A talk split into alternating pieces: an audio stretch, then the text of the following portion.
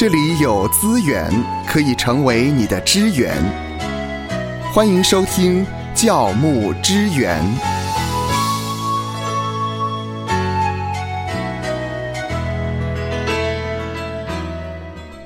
欢迎来到教牧支援。今天呢，我们要继续透过涂老师的分享，让我们一起来了解讲台的侍奉。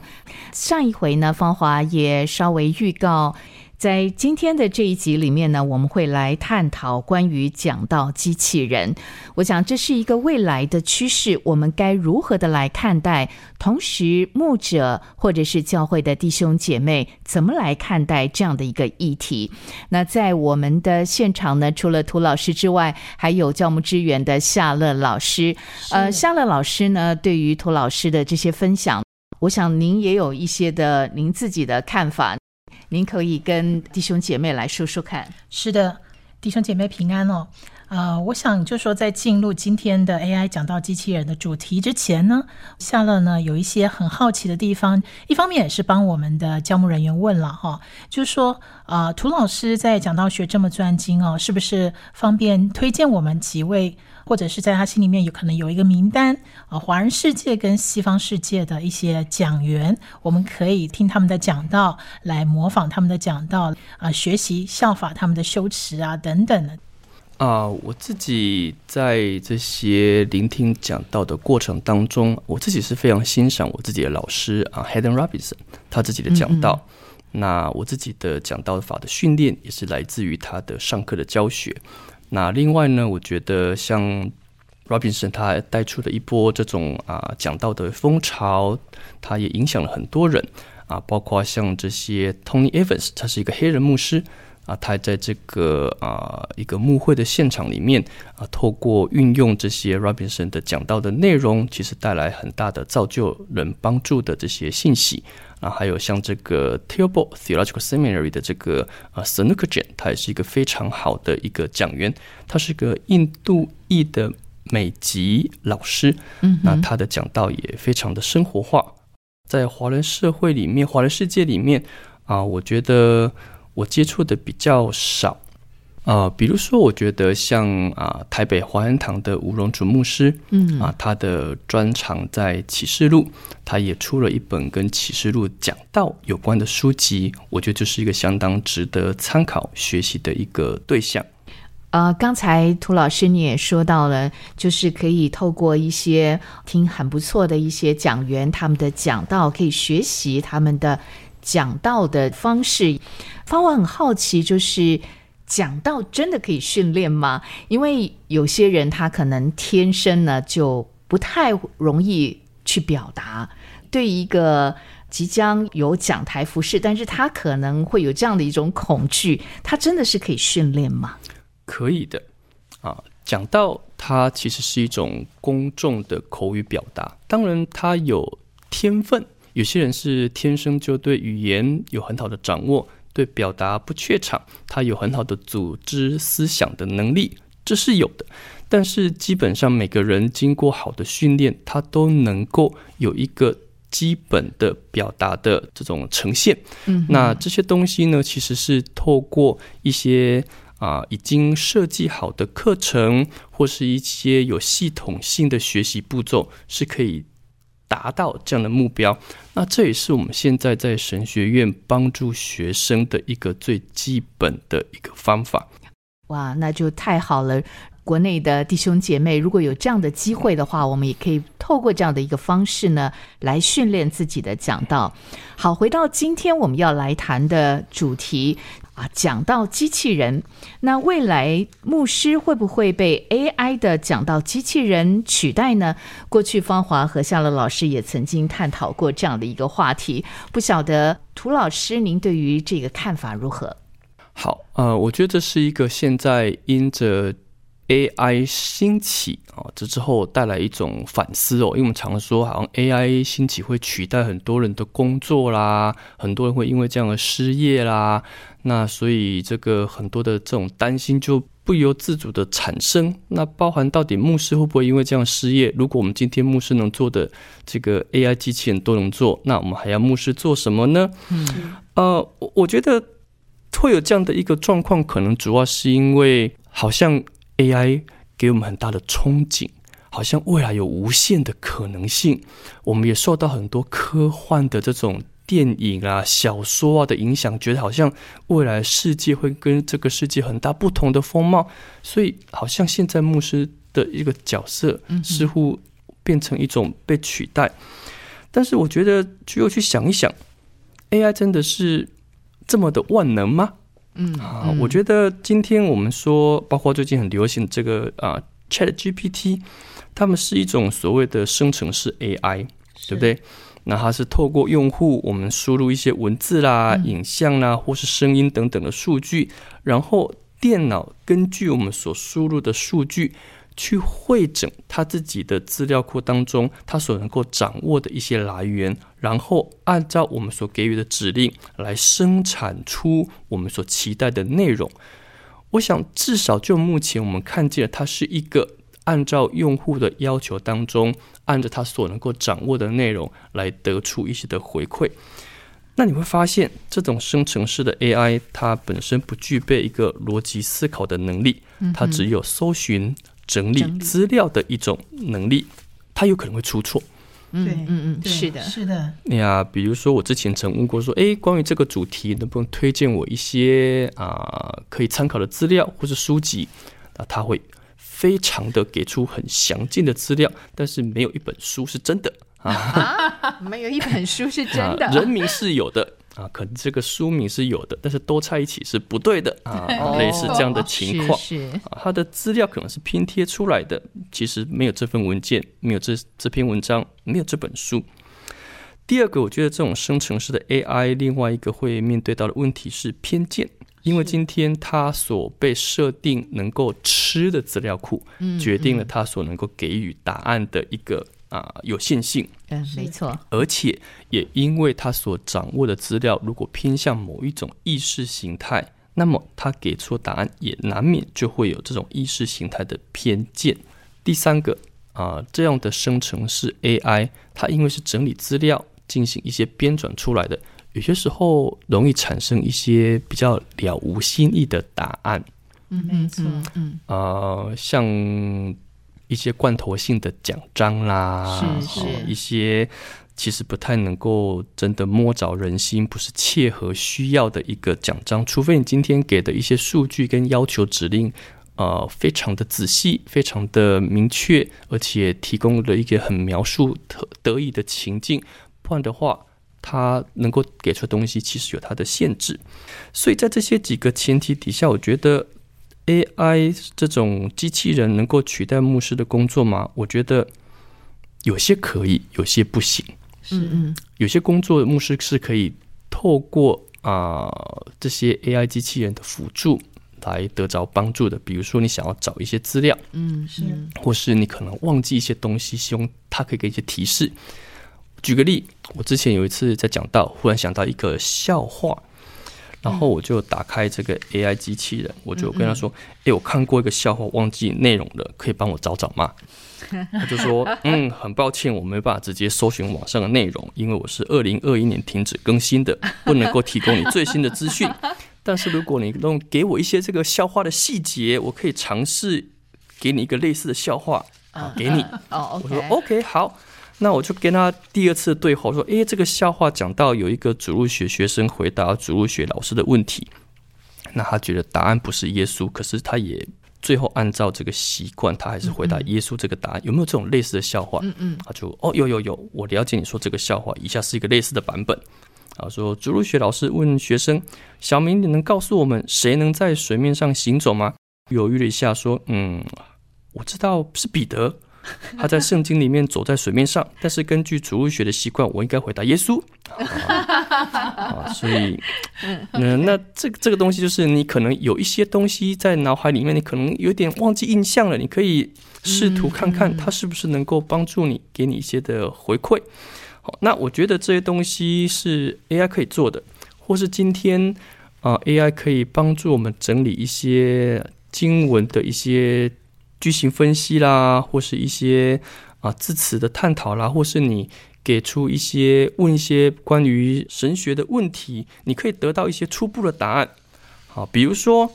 我有一次准备讲到，我就在想一件事情，我想要谈的内容是关于我们要认识耶稣。因此，我就在想说，我们认识耶稣，但是我们会不会有一些错误认识耶稣的一些想法？嗯，所以就问了 AI 说：“你你从正统的基督教立场来看，请问世人对耶稣有哪些误解？”嗯嗯，诶，他就回答了：“呃，这些观点会因为不同的教派跟解释有所不同。”他说：“世人可能会认为耶稣只是一位伟大的伦理道德家，一位教师。”世人可能认为耶稣只是一位历史人物，呃，世人可能会忽视耶稣基督的神性，啊，世人可能会低估耶稣死而复活的重要性，或是把耶稣仅限于特定的文化跟宗教等等之，他就列出几个世人可能对耶稣会有的误解。那我想说，那那那基督徒呢？基督徒会对耶稣有什么误解？那他就诶，又有一些回答。他说：“他们可能信仰耶稣为救主，但是因着他们的个人信仰的理解，因着教义的差异，因着文化影响，他们可能会有一些的误解。嗯，比如说把耶稣塑造是一个私人愿望满足的对象，他们会选择性的接受耶稣的教导，他们会过分的强调一些这种所谓 prosperity gospel 这种比较成功神学。”或是他们啊，仅仅将耶稣视为历史人物，或是在这种教义的分歧当中带来的误解等等之类的。诶，我觉得这些东西它其实提供了一些嗯可参考的资料，它不一定可以直接变成一个奖章的内容，但是它提供了一个思考的起始点，让我们针对一个议题有一些发想的可能性。那我觉得这是很像在对话。比如说，你跟朋友问个问题，说：“哎，我我问你哦，我最近想讲这个关于啊这个节制，你有没有什么一些经验例子？对不对？哎，很类似这种东西。我觉得这个像是 AI 在这方面可以帮助我们的，但是我觉得有些东西是 AI 没有办法帮助一个牧师的，帮助一个传道人，因为传道这份工作，他是在接触人。他是在关注人的啊灵命、情绪各方面的需要，嗯，而 AI 本身它并不具备这一个去情感的这种啊理解跟感受的能力，他没有办法真的像我们在陪伴人当中给予人的一些啊关怀啊一些体贴，我觉得这些东西是。啊，他没有办法取代的，因为今天当我们有这些陪伴弟兄姐妹的经验、一些过程，我们认识我们的羊，因此今天当我们在准备信息的时候，我们的脑海当中是会浮现出我们对这些弟兄姐妹的认识，他们的眼泪、他们的表情、他们的感受是会出现在我们心中的，而这些东西是一个 AI 的。机器人它没办法去回馈的。好，其实讲到不只是收集资料，讲到也不只是有正确的解经。我的意思是说，讲到不是说讲到没有这些东西，讲到要有这些东西，但是这些不是讲到的全部。你能够好好的解经，你能够好好的会诊资料，这些只是一个开始。讲到更重要的部分是，今天上帝的话透过一个不完全的人，你跟我，像一群也同样不完全的人说话。因此，讲到是一个传道人他自己的生命跟这篇信息、跟这段经文搏斗之后的产物。嗯哼，他是为着这一群他所关注的羊群的需要，希望可以向他们说话的一个产生出来的一个思想，一一个一个爱的关注这些东西。是 AI 没办法给予的。一个传道人如果真实的面对自己，也诚实面对上帝的话，这篇道才能够真的成为一篇从上帝而来、透过一个生命向生命传讲的道。但是 AI 没有这个东西。为什么 AI 没有？因为 AI 它没有需要救赎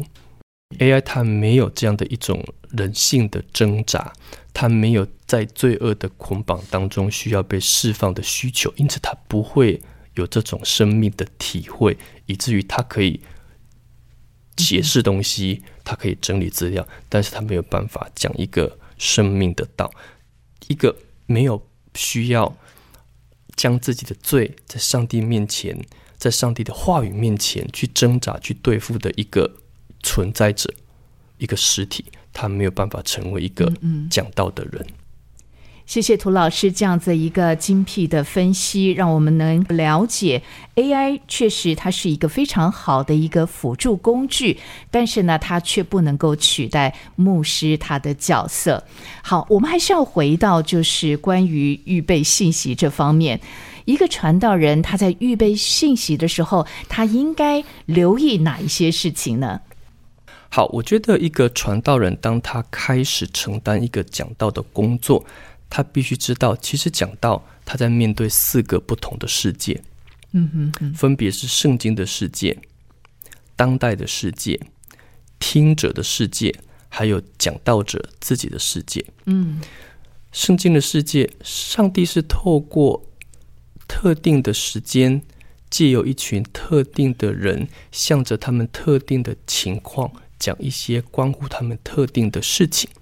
虽然这个启示是像普世的，但是这个启示在当时的时空底下有当时的时空的意义，因此你需要借助对当时的历史文化还有语言的这些理解，你才能够进入圣经的世界，真的掌握到底圣经在说什么。但是这不只是一个圣经世界的问题，今天讲到它还包含到怎么样将这个世界。带到今天的世界，嗯，今天的世界也有今天的人所面对的历史。举个例，今天当二零一九年五月十七号，台湾曾经公布了一个法条，叫做《司法院释字第七百四十八号解释施行法》。这个法条通过之后，它代表台湾成为一个同性婚姻合法化的国家。这个法条的公布，今天我们在讲台上传讲同性婚姻的。议题跟这个法条公布之前就不一样了。今天的世界有今天世界历史的事件带给我们的影响。嗯哼，当代的世界要求我们去理解当代世界的历史。我们当代世界有当代世界的文化，我们需要去理解它，才能够把圣经世界的内容带到今天的世界，向他们传讲。第三个世界是听者的世界。今天这个听者的世界，指的是在你所身处的这一个牧养的群体，这一些人，你所面对的这一群活在你面前的人，他们有他们的历史。也许这个教会曾经经历过分裂，与这个教会曾经经过极大的复兴，现在衰退了。这个教会有他们自己的文化。这是一个渔村的教会，这是一个都市的教会，这是一个原住民的教会。他们会有他们的独特的文化，他们会有他们习惯使用的语言。你需要进入这一群听众的当中，跟他们生活，吃他们所吃的，喝他们所喝的，看他们所看的，你才能够将这个信息切实的向这一群听众来说话。最后一个世界是讲道者自己的世界。这是常常讲道者自己会忽略的世界。我们带着我们的世界观，带着我们的教育、文化、生活的背景来到经文面前，它影响我们对经文的诠释，它也影响我们怎么去表达福音。我们的背景可能会影响我们表达上帝，常常是一个充满严厉的上帝。嗯，我们的背景可能会让我们传讲上帝，常常是一个圣诞老公公的形象。我们需要留意，我们也带着我们自己的历史文化跟我们的背景来到讲道的侍奉，而这些都会影响我们的讲道。因此，我觉得一个讲道者，当他开始要预备讲道的时候，他必须要审慎谨慎的知道，他就是有这四个世界在他的面前，他需要学习去整合他们，学习去透析他们，学习去掌握他们。好让他可以啊，衷心的将上帝的话向今天的时代，向他所牧养的这一群羊群来分享、来传讲。愿神赐福收听节目的你，就让这一次的教牧支援成为你侍奉的资源。